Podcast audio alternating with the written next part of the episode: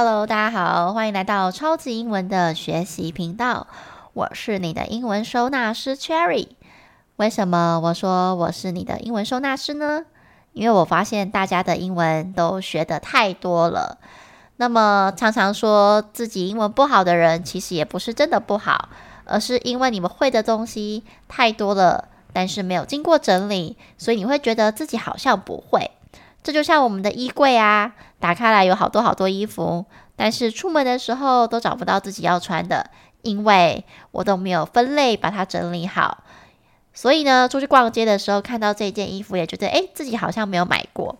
但后来整理一下，发现同款的竟然超过了五件。不知道你们学英文的时候是不是也是这样？同样的东西学了五遍，怎么还在学呢？今天呢，我们就来跟大家分享一下大家最常看到的这个字，叫做 have。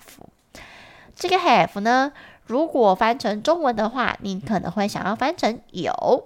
我们今天就要来讨论一下，这些 have 通通都翻成有吗？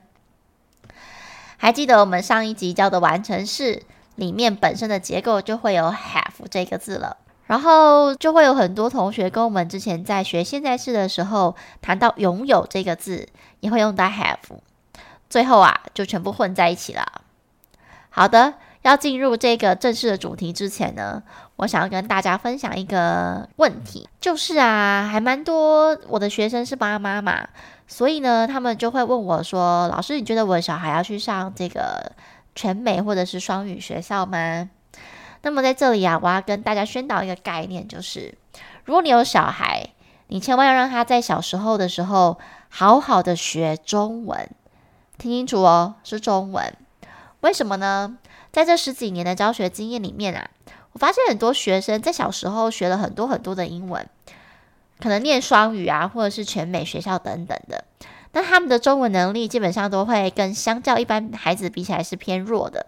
如果说没有另外再加强的话，毕竟中文跟英文比起来，实在是难学太多啦。我们在这边是讲一般的状况吼，当然如果特别栽培的话，那当然就不在这个讨论的范围之内了。那么现在讲的就是说，这些孩子真的有需要去念这些双语或是全美的学校吗？那么最后呢，我看到的结果是，他们可能到国高中的时候，这个中文程度啊，跟英文程度差起来实在是太多了。那更现实层面的。来思考的话，就是这些很多学生啊，他们在长大出社会之后，并没有要出国工作，或者是有出国求学的打算，所以呢，他们还是得继续在台湾生活啊。那么这样最可怕的事情是什么？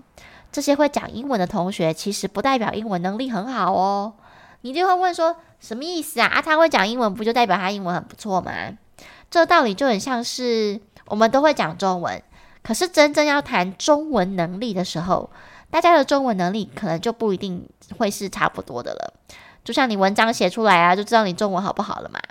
其实英文也是这样哦，会讲英文不代表你的英文能力很好，你必须全方位听说读写都要很好，这才叫做英文很好。那听说读写为什么听跟说摆在前面？因为听跟说是比较容易的，你可以根据关键字就去猜测，呃，或者是说你不用讲得很完整，呃，加上肢体语言也可以沟通。所以我看见的很多案例啊，都是他可能很会讲英文哦，但是他其他方面就不太行。更惨的是啊，他连母语的中文也不行。这样的小孩如果要在台湾继续考试、求学，或者是要找工作，其实对他们来讲，光学习的时候，中文的理解能力就非常有问题了。为什么？因为在台湾，你学其他东西还是必须要靠中文去理解啊，不是吗？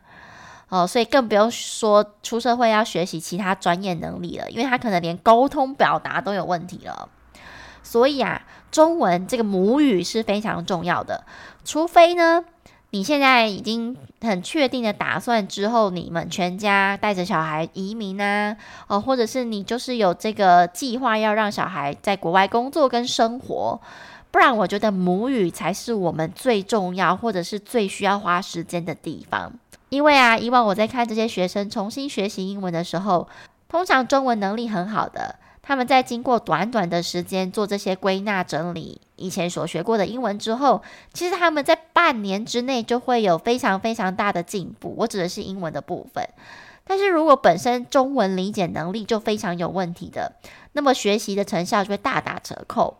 其实啊，你想想看啊，如果你的中文理解能力有问题，你在各个方面都会有问题耶。不只是学英文这件事情，你应该是说学习任何事情都会有问题。所以，身为母语是中文的我们，千万不要轻易的放弃学英文这件事情，因为啊，中文真的是比英文难太多了。那为什么我一开始会跟大家分享这些故事或者是这些观点呢？是因为我们在学习英文的过程啊，其实还蛮常被中文给绑架了。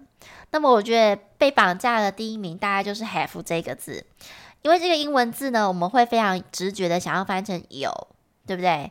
所以呢，常常会出现的问题就是，只要中文句子里面出现有，我都要用这个字来翻译吗？举个例子。你今天有吃晚餐吗？假设说我现在想要问这一句话，那我想要把它翻成英文，可能就会有同学翻说：Have you eat dinner today？这句英文是对的吗？还记得我们曾经提过的很重要、很重要的关键八个字，就是一个句子一个动词。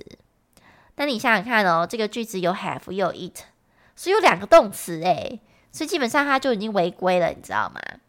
这时候呢，大家才会想起来说：“对吼，我们应该用小助理，对不对？因为吃晚餐的吃是动词，所以应该要用 Did you eat dinner today？你要用这个小助理来帮助这一般动词来造问句。那你就会发现啊，你今天有吃晚餐吗？这句话的有，其实就是 yes no 的问题嘛，所以它根本不是拥有的意思。那怎么又会把它翻成 have 呢？”好啦，这时候就会有另外一派同学说了：“可是我常常听到那什么 have you 怎样怎样的句子啊，为什么他们就可以 have 开头啊，我们就不行？”好的，还记得我们上一集教的完成式吗？完成式的结构是 have has 加 VPP，这是现在完成式的部分，对不对？那通常你看到 have 开头的句子，只有完成式才可以这样用。因为现在完成式的结构是 have has 加 VPP。比如说，我举个例子好了，我想要表达我学英文学到现在已经十年了，那这个句子就会是 I have learned English for ten years。那那在现在完成式里面，这个 have 的东西叫做助动词，没错，就是跟 do 的 did 一样概念。如果你要造问句的话，你就把 have 搬到前面去就可以了。所以，如果我现在这个句子想要转变成你学英文已经十年了吗？没错，就是把 have 调去前面，变成 Have you learned English for ten years？你有没有发现它的开头真的是用 have 哎？可是啊，这个 have 跟拥有的那个 have 一点关系都没有哦。你可能会问说，那这样我要怎么看呢？什么时候才要 have 开头？have 只有出现在完成式的时候才会是助动词。其他不管是吃啊、举办呐、啊，还是叫啊等等的意思，这些都是一般动词。也就是说呢，其他不管什么状况出现了 have，它只要是用在简单式的时候，你都需要用 do、does、did、will 这些来帮忙，而不是直接用 have 开头。就像是你有一支笔吗？你可能不会讲 Have you a pen？可是你会讲 Do you have a pen？但是啊，如果是完成式的 have。它后面就会接上这个动词的 PP，比如说像刚刚那个嘛，I have learned English for ten years。我后面还有一个 learned PP 啊，这样子你就可以判断说，哦，原来这个 have 是助动词的 have，而且完成式的 have 是没有中文意思的哦，所以千万不要再把它翻成有了。好啦，最后我再出个两题让大家练习一下。第一句就是 Cherry 昨天有去台北吗？你可以想一下这一句的英文会是什么呢？首先，先判断一下 Cherry 昨天有去台北吗？这个有应该不用翻出来吧，因为它就是 yes no 的问题啊。所以昨天是过去式，那我就决定好这句英文就会是 Did Cherry go to Taipei yesterday？这句的有就是问你要不要嘛。所以根本不用翻出来，它就是一个被被中文绑架的一个英文。第二句呢，Have you finished your work？这一句里面的 have 中文意思是什么？Have you finished your work？这句 have 的中文意思是什么呢？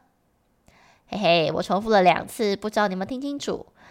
这句的英文句子里面，Have you finished？有没有发现它后面有一个 PP 呀？